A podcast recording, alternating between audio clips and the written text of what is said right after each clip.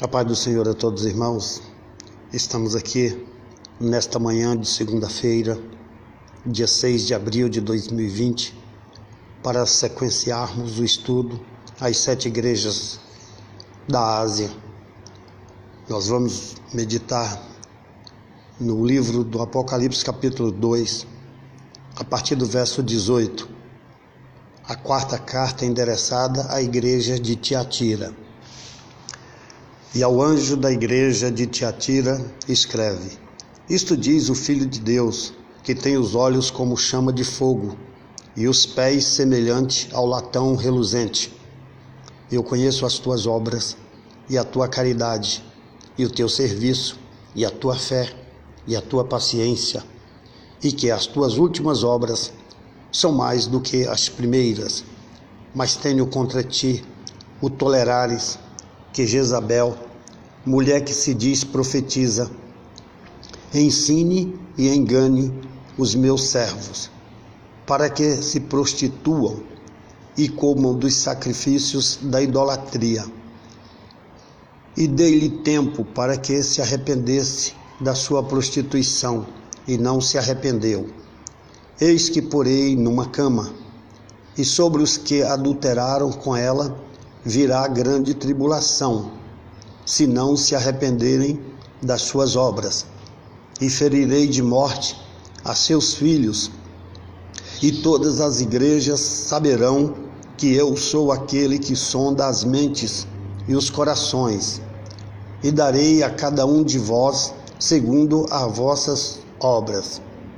Mas eu vos digo a vós e aos restantes que estão em Tiatira, a todos quanto não têm esta doutrina e não conheceram, como dizem, as profundezas de Satanás, que outra carga vos não porei. Mas o que tendes, retende-o até que eu venha. E ao que vencer e guardar até o fim as minhas obras, eu lhe darei poder sobre as nações e com vara de ferro as regerá. E serão quebradas como vasos de oleiro, como também recebi de meu Pai. Dar-lhe-ei uma estrela da manhã. Quem tem ouvidos, ouça o que o Espírito diz às igrejas. Meus queridos, esta igreja de Tiatira é semelhante à igreja de Pérgamo. Então nós vemos aqui que realmente Aquela igreja era uma igreja aparentemente abençoada, era uma igreja que tinha obras, era uma igreja que tinha amor, era uma igreja trabalhadora, era uma igreja que tinha fé, era uma igreja que tinha paciência. Então tem muitas qualidades nesta igreja.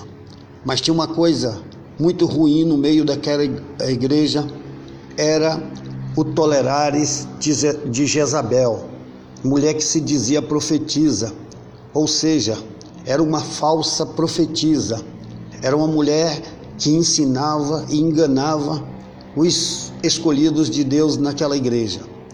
E o pastor daquela igreja tolerava isso, deixava isso passar por cima.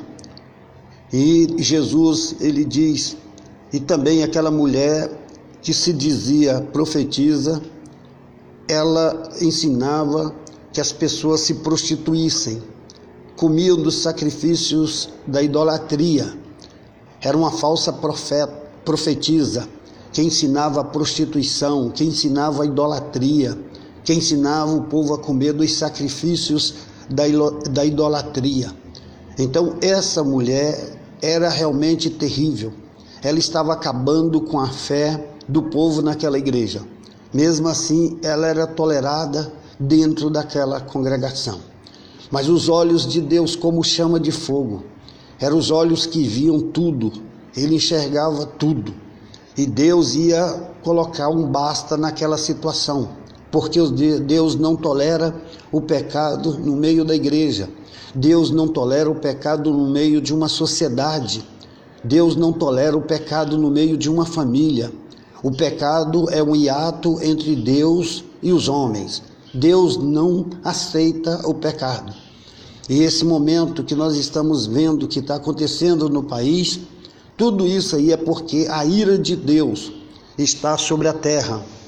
Por isso que Deus já não aguenta mais o pecado das pessoas, a prostituição, o adultério, a fornicação, tanta coisa que está acontecendo atualmente. E é por isso que nós estamos passando por essa tribulação. Da mesma forma, naquela igreja, Deus deu uma sentença, Deus deu um, um, um, um, um tempo para que as pessoas se arrependessem, mas as pessoas não se arrependeram. É interessante que ele diz: Eis que porei numa cama, e sobre os que adulteraram com ela, grande tribulação, se não se arrependerem das suas obras. E diz que ele feriria de morte os filhos daquela falsa profetisa. Então Deus iria, é, é, os filhos daquela profetisa, ou seja, aquelas pessoas que se, eh, se prostituíram com ela, aquelas pessoas que aceitaram a enganação dela, eles seriam feridos de morte. E todas as igrejas saberão que eu sou aquele que sonda as mentes e os corações. Então Deus estava sondando tudo. Deus conhecia a mente, conhecia o coração. Deus sondava os pensamentos. Deus sonda tudo. Deus conhece tudo. Não adianta ninguém querer enganar Deus. Deus não se deixa escarnecer. E também ele diz que daria a cada um de vós segundo as vossas obras. A mesma coisa. Hoje esse vírus está assolando a humanidade por causa de muitas obras ruins de muitas pessoas, pessoas que mentem, pessoas que roubam, pessoas que se prostituem, pessoas que entram no mundo da idolatria, pessoas que entram no mundo da prostituição. Tá aí, é o que acontece nesse país nosso. Muitas pessoas chafurdadas no pecado e achando que tudo isso é, é muito bom. A libertinagem da carne, a libertinagem de tanta coisa. As pessoas acham que liberdade é, é, é, é libertinagem e não é. Um país democrático não é um país libertino. Isso não, Deus não se agrada disso. E naquela igreja, na igreja de Tiatira, acontecia, estava acontecendo dentro da igreja. O pastor, um homem trabalhador, um homem reto, mas aceitava, deixava isso no meio da igreja. E ele era o único homem que tinha poder de coibir, de impedir esse tipo de coisa. Mas aqui, meus queridos, essa palavra, essa carta escrita à igreja de Tiatira, é uma carta, as palavras do Senhor são palavras severas são palavras sentenciadas. Mas ele fala: Mas o que tendes, retende-o até, o que, até que eu venha. Então o Senhor estava indo, estava próximo à vinda do Senhor. E neste momento Deus fala para você: o que tens, guarda, retenha-o até a vinda do Senhor. O Senhor está voltando para nos buscar, para nos tirar deste mundo de tribulação e de angústia. No verso 26 ele diz: Ao que vencer e guardar até o fim as minhas obras, eu lhe darei poder sobre as nações. Ao que vencer, aquele que aguentar, aquele que fugir do pecado, aquele que resistir às tentações, aquele que, que quer realmente ter um compromisso com Deus. Deus vai nos guardar, Deus vai dar força para nós, Deus vai nos dar uma grande vitória. E ele diz: E com vara de ferro as regerás, e serão quebradas como os vasos de oleiro, como também eu recebi de meu Pai. Então, e com vara de ferro nós regerás as nações, exatamente quando nós estivermos aqui reinando com Deus nesta terra, porque nesta terra quem vai ser o comandante dela é o Senhor Jesus e os salvos estarão com ele na vida aqui, na vida eterna, para todo sempre. Porque Deus, Jesus, ele vai ser o comandante desta terra. Esta terra vai ser comandada por Jesus.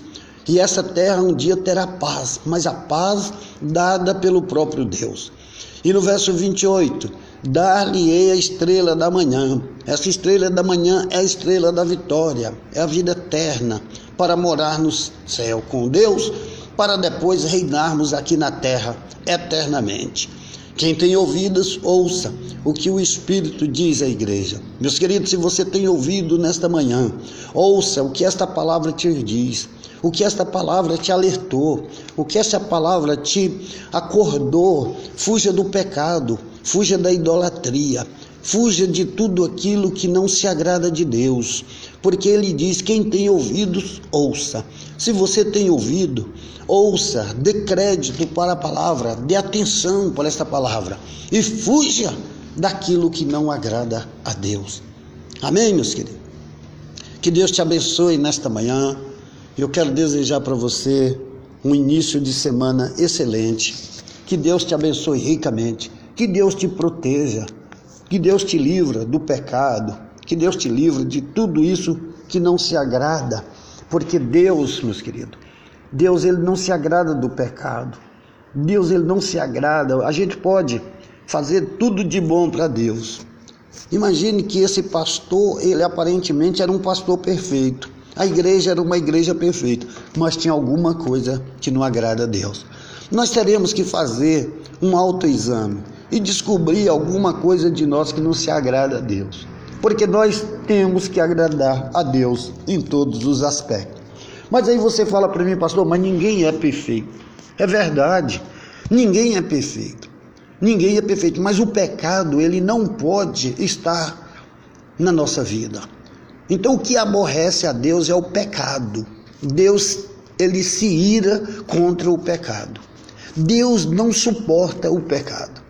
O pecador, se ele se arrepender diante de Deus, ele alcança a vitória. Porque a palavra de Deus diz: aquele que confessa o seu pecado e deixa, alcança misericórdia. Então é isso que Deus quer de nós, é que nós confessemos os nossos pecados diante dele e o abandonaremos para sempre. Não podemos voltar a praticar o pecado. Amém? Fique com Deus, em nome de Jesus, e tenham todos uma ótima quinta-feira. Que Deus abençoe a todos.